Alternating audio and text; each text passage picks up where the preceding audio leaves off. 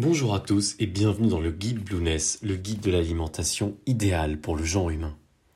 Aujourd'hui, nous allons aborder la question des glucides, leur consommation, la liste des aliments riches en glucides, ainsi que leur définition. Les glucides, ce sont les fournisseurs d'énergie préférés de l'organisme, c'est-à-dire qu'à choisir, ce sont les nutriments dont le corps va puiser l'énergie de manière préférentielle et rapide. Ils sont transformés par le corps en glucose afin de produire des molécules d'énergie connues sous le doux nom d'adénosine triphosphate, alias ATP. L'efficacité de ce processus dépend beaucoup des vitamines et minéraux présents dans les glucides. C'est pourquoi les aliments riches en mauvais glucides et dépourvus de vitamines et minéraux naturels, comme les sucreries industrielles, entraînent une production dégradée d'énergie. En fonction de la longueur de leur chaîne, les glucides sont classés de la façon suivante. Il y a les monosaccharides, qui contiennent le glucose, le fructose, donc le sucre des fruits, et le galactose, qui est le sucre du lait. Il y a les disaccharides, contenant le saccharose, donc le sucre industriel qui est constitué de glucose et de fructose, qui font, qui font partie du premier groupe. Et toujours dans les disaccharides, on trouve le lactose, qui est le glucide présent dans le lait des mammifères. Ensuite, il y a le groupe des oligosaccharides. C'est principalement le raffinose, composé d'une unité de galactose, d'une unité de glucose et d'une unité de fructose. Et enfin les polysaccharides, appelés aussi glucides complexes, qui contiennent l'amylopectine, donc l'amidon végétal, le glycogène, l'amidon animal, l'inuline, qui est produite par de nombreux types de plantes, et ces polysaccharides sont en fait des sucres de type fructose liés entre eux. Les trois premiers groupes de glucides, donc les monosaccharides, les disaccharides et les oligosaccharides, appartiennent à la famille des glucides simples. Et le dernier groupe, donc les polysaccharides, appartiennent à la famille des glucides complexes. Avant de comprendre quelle est la différence entre ces deux types de glucides, arrêtons-nous un instant sur la confusion entre les sucres et les glucides.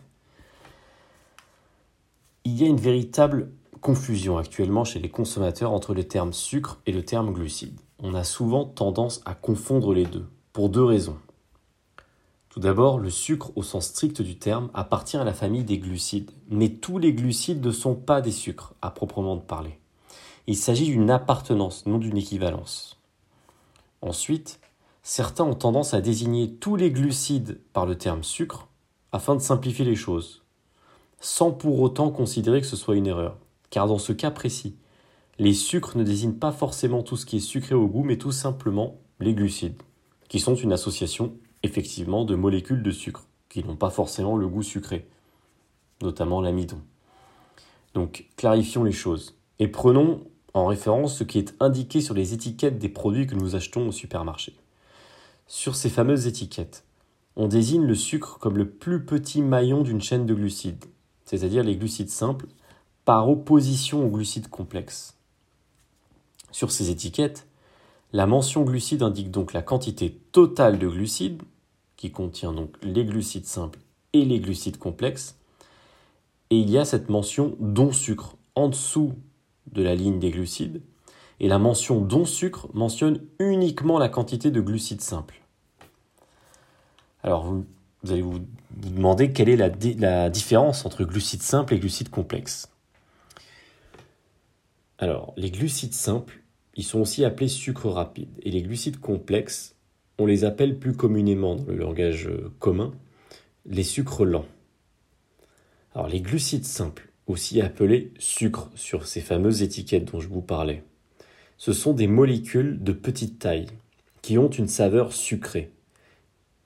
Ils regroupent le glucose, le fructose, le lactose, la maltose, la galactose ou le saccharose ils ont en général plutôt mauvaise presse, mais il faut les différencier. Il faut différencier les glucides simples provenant des fruits, qui sont en, quantité relativement faible, des glucides simples provenant de produits industriels. Les glucides simples sont également appelés sucres rapides car leur consommation entraîne une absorption très rapide dans le corps, causant une hausse de sucre dans le sang, ce qui entraîne la sécrétion d'insuline pour réguler le taux de sucre et un stockage des réserves pouvant entraîner une prise de poids sur le moyen et le long terme. Nous y reviendrons un peu plus tard. De par leur rapidité d'absorption dans le corps, les sucres rapides sont parfois utilisés lors d'un effort intense afin de booster les performances de l'organisme, ou tout simplement pour leur goût très apprécié par ailleurs. C'est pour cela qu'on a l'habitude de donner des boissons sucrées ou des barres chocolatées et sucrées aux étudiants lors d'un examen pour accompagner l'effort cérébral ou pendant un effort musculaire. Mais nous verrons plus tard dans le guide Blueness que cette méthode est de plus en plus remise en question dans le domaine de la nutrition. Alors quels sont les aliments riches en glucides simples ou en sucre rapide? On les retrouve dans quasiment tous les fruits via le fructose, donc les pommes, les cerises, les kiwis, le melon, les oranges, etc. Mais également dans les sucreries et les viennoiseries. Donc le sucre, les gâteaux, les biscuits, la confiture, le chocolat, les bonbons, les sodas, etc. Passons maintenant aux glucides complexes, encore appelés sucre lent. Les glucides complexes sont des molécules de très grande taille dépourvues de saveurs sucrées, parmi lesquelles figurent les maltodextrines, les fructo-oligosaccharides, l'amidon, la cellulose ou les pectines. Les glucides complexes sont également appelés sucres lents car leur absorption dans le corps est plus lente que les glucides simples. Ils apportent donc une réserve d'énergie plus régulière tout au long de la journée. Les aliments riches en glucides complexes sont en grande partie les aliments issus des céréales complètes, tels que les pains, les pains complets, l'avoine, le muesli et les riz complets. On retrouve donc le son, germes de blé, l'orge, le maïs, sarrasin, semoule, avoine, pâte, riz complet, pommes de terre, les légumes racines, les céréales complètes, les céréales de petit déjeuner riches en fibres, les muesli, le manioc, les pois, les haricots, les lentilles.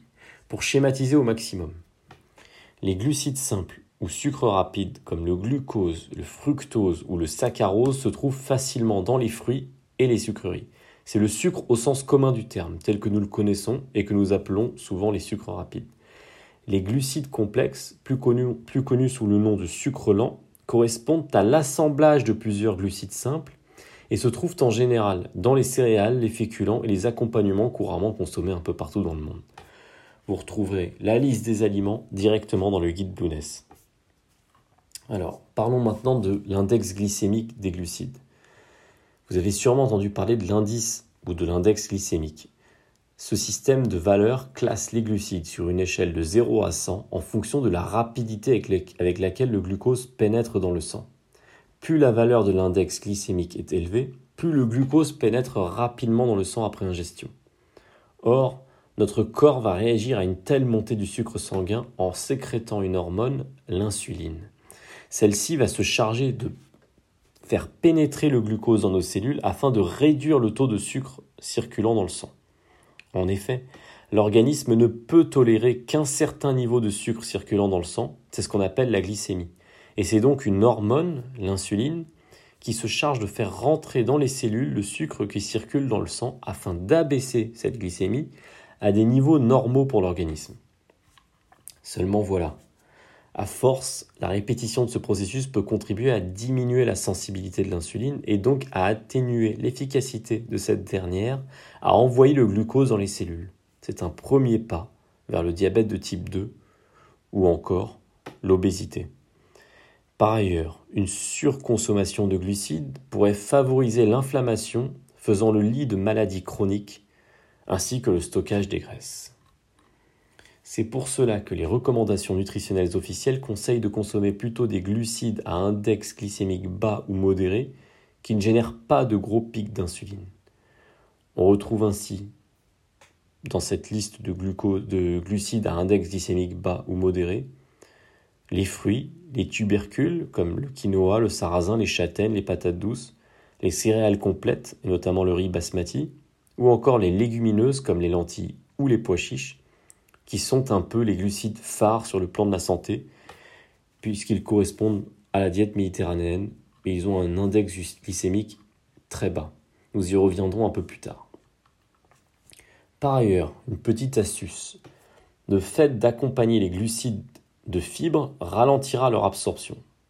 Nous aborderons d'ailleurs le sujet des fibres dans le podcast suivant. Pour retrouver la liste des glucides selon leur index glycémique de faible à élevé en passant par moyen, il suffira de vous rendre directement sur les guides Blueness. Alors, quelle consommation recommandée de glucides par jour? Il faut savoir que les glucides sont stockés dans le corps de deux façons. Soit sous forme de glycogène dans le foie, à hauteur d'environ un tiers, soit dans les muscles, à hauteur de deux tiers. Ces réserves de glycogène sont utilisées par le corps comme source d'énergie pendant un effort physique et sont ensuite ravitaillées par le biais d'une alimentation riche en glucides. Mais attention, toujours en schématisant au maximum.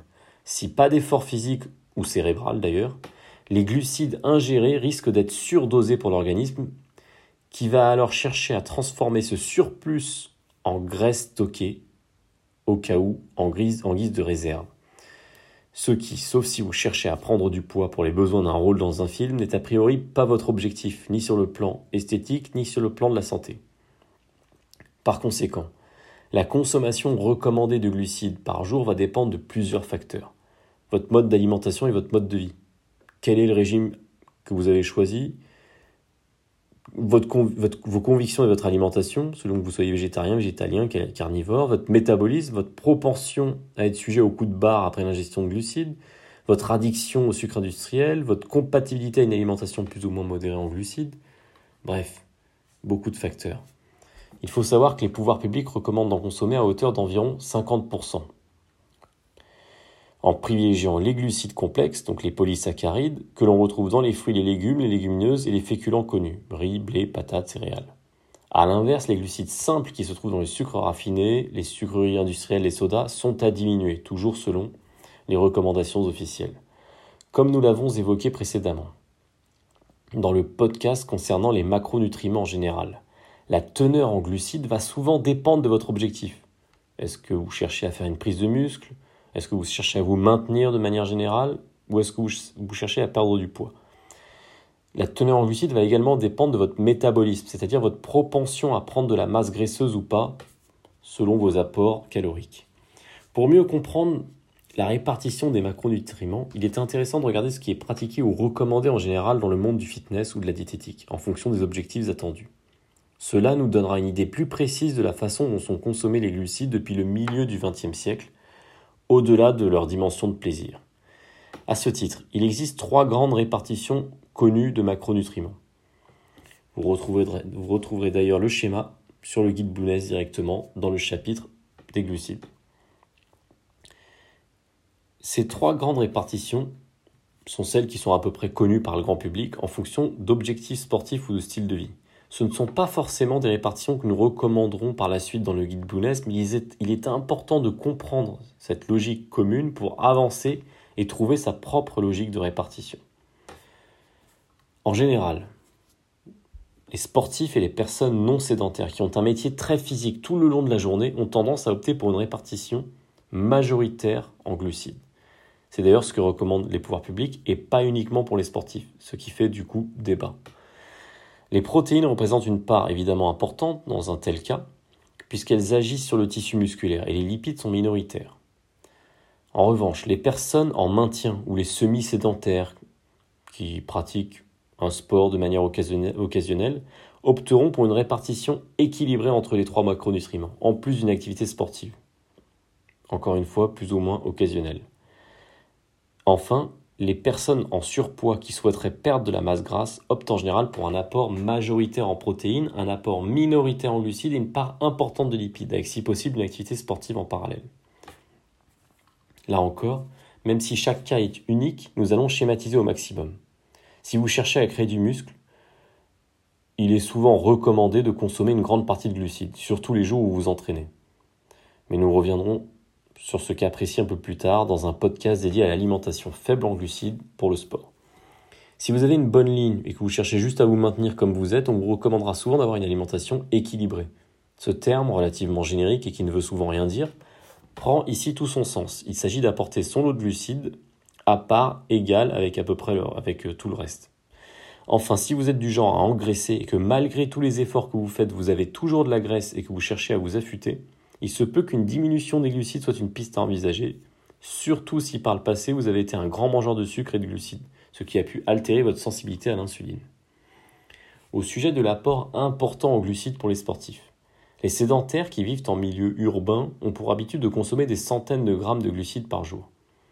entre le petit déjeuner fait de pain, de confiture, parfois de pâte à tartiner, de céréales, de jus d'orange, etc. Puis le déjeuner qui est souvent sous forme de sandwich ou de plat avec une part importante de féculents comme le riz, les frites, etc. Et enfin le dîner livré ou les spaghettis préparés à la maison, on tend sans s'en apercevoir vers les 300 à 600 grammes de glucides par jour, si ce n'est plus, sans compter évidemment la bière après le travail. Or, les programmes alimentaires réservés aux sportifs de, prise de masse tournent en général autour de 300 à 500 grammes de glucides par jour. Cet apport est prévu pour une personne qui va ensuite réaliser un effort intense, souvent, parfois même proche de l'haltérophilie ou parfois, parfois avec des efforts de cardio ou de fractionné. La question à se poser est donc la suivante. Est-il normal que l'apport glucidique qu'on a l'habitude de manger en tant que sédentaire pratiquant un sport de manière occasionnelle, le week-end par exemple, soit quasiment le même que l'apport glucidique prévu pour un pratiquant de musculation? Quid des conséquences lorsqu'on ingère une telle quantité de glucides sans les éliminer dans les heures qui suivent? C'est une problématique sur laquelle nous reviendrons très prochainement dans le cadre de l'alimentation Blueness. D'ici là, déterminons quelle quantité d'énergie les glucides apportent. En termes de calories, tout comme les protéines, 1 g de glucides égale 4 kcal contre 9 kcal pour 1 g de lipides. Les lipides sont donc plus énergétiques que les glucides. Cette notion est importante à garder à l'esprit lorsque l'on s'intéressera au nombre de calories à ingérer et à dépenser chaque jour et à l'alimentation faible en glucides. Ensuite, nous avons le cas particulier des fibres. Les fibres, que l'on retrouve majoritairement dans les légumes, font partie des glucides, et en l'occurrence des glucides complexes. Tellement complexes qu'elles ne sont pas absorbées par l'organisme. Elles ralentissent simplement l'absorption des autres glucides, permettant ainsi une distribution énergétique plus régulière, tout en ne fournissant pas de calories. Quel intérêt d'en manger, me direz-vous Pour répondre à cette question, attaquons le podcast qui leur est réservé. Ça fera l'objet justement du podcast suivant. À très bientôt dans le guide Blueness, le guide de l'alimentation idéale pour le genre humain.